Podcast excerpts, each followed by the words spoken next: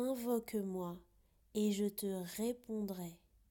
Je t'annoncerai de grandes choses, des choses cachées que tu ne connais pas.